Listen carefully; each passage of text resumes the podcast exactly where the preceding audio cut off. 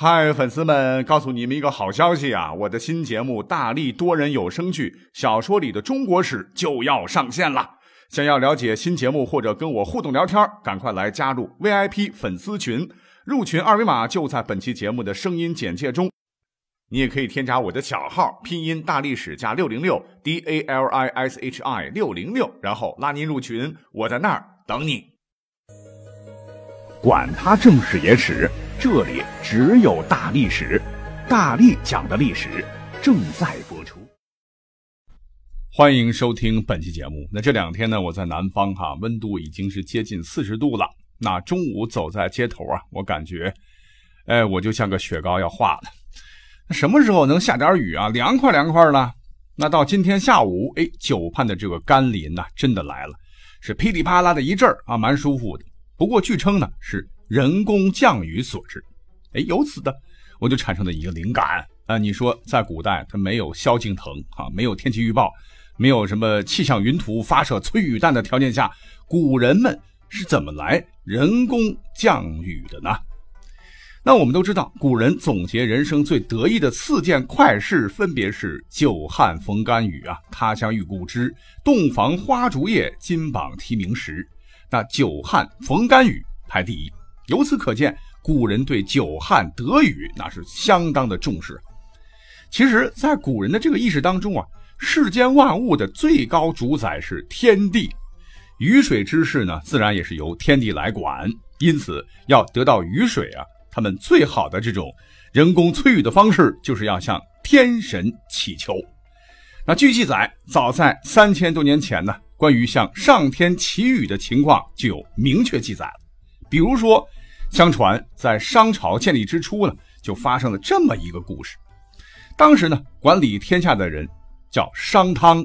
历史上，那这可是一位仁君呐。商汤注重以宽治民，因此在他统治时期，阶级矛盾较为缓和，政权较为稳定，国力也日益强盛。可是有一年啊，突然天下大旱，老百姓是不能够恢复农业生产。而商汤是爱民如子啊，就用了各种方法求雨，但一点作用都没有。后来这个商汤没辙了，就让当地最老的一个巫师啊占了个卦。这个巫师呢，根据卦象对商汤说：“那大王啊，现在看来只有一种方法啊，但是不能保证会一定成功，那就是以活人祭祀天神，祈求天神能够下雨。”这个商汤啊，听完巫师的话。唉无奈的说啊：“说本来我求雨啊，是为了让百姓能得到福利的啊，怎么能够让百姓牺牲呢？这样吧，还是让我来为百姓谋福利吧。”于是商汤是不顾众位大臣的反对啊，毅然决定要将自己做贡品，祭祀上天，祈求天神能够下雨。那等到求雨那天呢，商汤是沐浴更衣，在祭拜上天的时候。跪下对上天说道：“我呀，自知罪孽深重，不该反叛自己的国君，因为他是把夏桀给灭了嘛。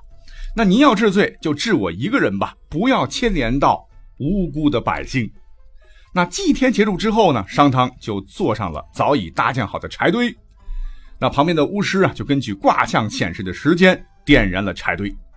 那围在旁边的民众啊，都在大哭啊啊，为自己可敬的君王来送别。可是呢，谁想到火焰烧到一半的时候，这晴空之中突然是阴云密布，电闪雷鸣啊，唰唰唰，不一会儿，倾盆大雨就噼啪的下了下来。哎，这个商汤坐着这个柴堆竟然被浇灭了，商汤就被周围的民众恭敬地迎下了柴堆。至此，商汤在民众心中的地位就越发的崇高。商朝的发展也进入了一个相对稳定的平稳发展期。那这个故事里边呢，这个商汤啊是向天神祈雨。呃，其实除了向天神，古人呢还有向龙神来求雨的这个习惯。龙神，来谁都知道，那就是古人想象中的哈能够飞天入地的一个神物了，并一直被当作掌管雨水的这个雨神进行崇拜和祭祀。那早在三千多年前，那关于祭祀龙神的这个情况就有明确记载，而且据考证，春秋时呢，人们就已经普遍把龙当作私语之神进行崇拜，并定期进行这种四龙祈雨的仪式。以后呢，又广建龙神庙啊，也就是我们现在所称的龙王庙，加以供奉祭祀。那除了我们都知道的龙神，那告诉各位啊，其实，在古代掌管雨水的神仙呢，还有几位。哎，比方说，这个各位神话小说里边啊，经常听到的雨师，就是主管雨水的神，是人神话较早的一种气象水神。古人呢，也视其为掌管雨水的大神，需要雨水时啊，向他祈求。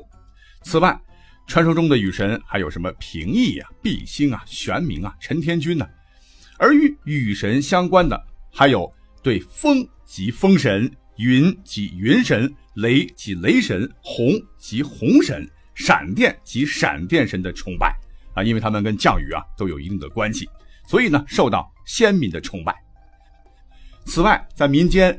什么关公啦、麻姑啊等等神灵啊，也被一些地方啊视为祈雨的偶像。那当然，随着历史的发展，那在对诸雨神的崇拜中啊，影响最大的还是当属主宰天地间一切水府的龙神。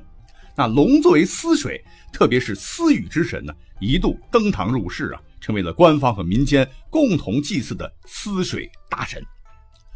那说到这个祭祀祈雨。哎，我觉得我们肯定啊，很容易就想到，这是小时候啊看过一个这神话小说叫《西游记》啊，里边有一段这个虎力大仙与孙猴子斗法比赛祈雨的场景。其实啊，在古代，因为是农耕社会嘛，啊，大家都是靠天吃饭，祈雨呢还是比较频繁的。而且总体而言呢，这祈雨活动主要是分为祭祀祈雨仪式和巫术祈雨仪式两种。那这两种分别是什么意思呢？哎，听我慢慢道来。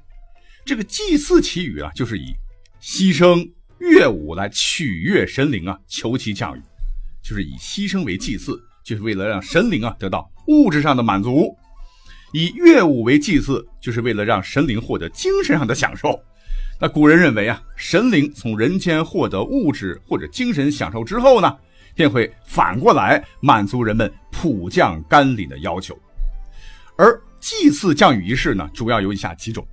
第一个就是叫疗祭祈雨，这个疗祭就是商以后又称烟祀，就是以这个柴薪燃火，然后焚烧牺牲的这种祈雨方式。哎，前头讲的这个商汤柴火堆做做好，祈求上天要赐坟，逼老天爷下雨，哎，就是这个方法。第二呢，就是献祭祈雨。那献祭祈雨就是一种用食物等物品祭祀祈雨的方式。第三类叫做鱼祀，这个鱼字比较难写，上面一个雨，底下一个亏空的亏。鱼祀呢，就是以五月祭祀神灵，以祈雨的仪式啊啊，在神灵面前跳跳舞、唱唱歌，嗯，来祈求风调雨顺、五谷丰登。那简单的就把这个祭祀祈雨讲完了。那刚才还讲了。古人人工降雨的方式还有一种，那就是巫术祈雨仪式。那它和祭祀祈雨仪式是古代并存的两大祈雨方式之一，啊，也可以称之为古代版的这种人工降雨的方式了。那巫术祈雨呢，主要方式就是以龙祈雨，比方说造一个土龙祈雨，或者画一条龙来祈雨，或者是舞龙祈雨，或者是蜥蜴祈雨。什么是蜥蜴祈雨？就是以蜥蜴作为龙的代替物来祈雨的这样一个巫术，因为蜥蜴呢，跟古代的人们形象中这个龙还是比较相似的嘛，啊，大体就这么几种方式了。不过到底灵不灵呢？呵呵啊，就全靠运气了。而且民间到帝王的这种求雨，其实都一样。那我们都晓得，古代一直是农业第一了，所以呢，作为农耕社会的帝王啊，求雨也是他们的必修课。那在历史上。也流传了几个帝王求雨的搞笑故事。那下面跟各位来讲一讲。那么话说呢，在北宋的淳化二年，就是公元九百九十一年，天是大旱呐。当时的是太宗赵光义啊，几次求雨不成。三月乙巳日，啊，他终于对老天爷是忍无可忍了，是脾气大爆发，下诏成功，说朕就是不信邪。我堂堂一天子，又是献祭品，又是磕头烧香的啊，把朕折腾的是死去活来。可是这老天爷呢，就是不给一点面子啊，半滴雨也没下。再不下雨，朕将自焚一达天谴，我要把自己活活烧死。又说再不下雨啊，你们也得把自个烧死，我把你们从庙里请出来，通通把你们砸碎了。那他可能学的是当时的这个商汤吧。总之吧，这个雨神呢就被他的这种自杀式的求雨法彻底搞崩溃了。第二天雨是稀里哗啦倾盆而下。哎，这还不算啊，历史上还有一个纵观历代最最搞笑的求雨事件，您八成没有听过。什么事儿呢？话说在南北朝时期的北齐，在公元五百五十八年，也就是北齐建立的第八个年头吧，天下持续大旱。啊，当时的这个文宣帝叫高阳啊，是多次虔诚求雨，都丝毫没有结果，被逼无奈，这个文宣帝只好去找故人帮忙。哎，他找的是谁呢？就是已经死去了将近千年的著名的水利专家，叫西门豹，请他来帮忙。呃，怎么帮呢？就是给他又是烧香啊，又是磕头啊，又是献祭品呐，啊，求他下雨。可是呢，这个下雨。这也许是不归西门先生管吧，还是西门先生不愿意帮这个天子高阳的忙，还是西门先生得罪了龙王啊？反正不管什么原因，当时这个天气还是非常干旱，一点雨也没下。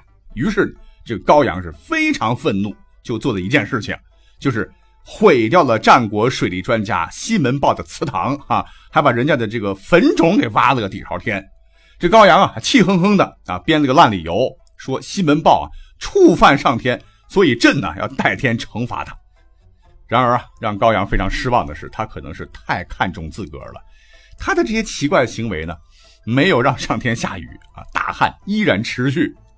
那这一次的大动作求雨还是失败了。那面对持续的干旱，高阳实在是没有办法了啊！全国的臣民都在盯着自个儿啊，没得雨，这不是上天示警，说朕管理国家不行吗？那我还能当皇帝？那我的皇帝还有正统性吗？啊，正在危难时刻，这高阳啊就忽然想起了民间的一句俗语，什么俗语？不是说天要下雨，娘要嫁人吗？啊，于是他是计上心头啊，他要干嘛呢？直接圣旨一道，要劝自个儿的皇太后，也就是母后改嫁他人，啊，重新嫁人得了。那也许是上天被高阳的这种行为。给搞崩逼了啊！没多久呢，老天还是下雨了，这才让皇太后深吐一口气呀！哎呀，老身差一点又当新娘入洞房了，好险好险！好，那讲到这儿，哎，我们就把古代怎么求雨的知识点和历史故事都讲完了。希望你喜欢，我们下期再会。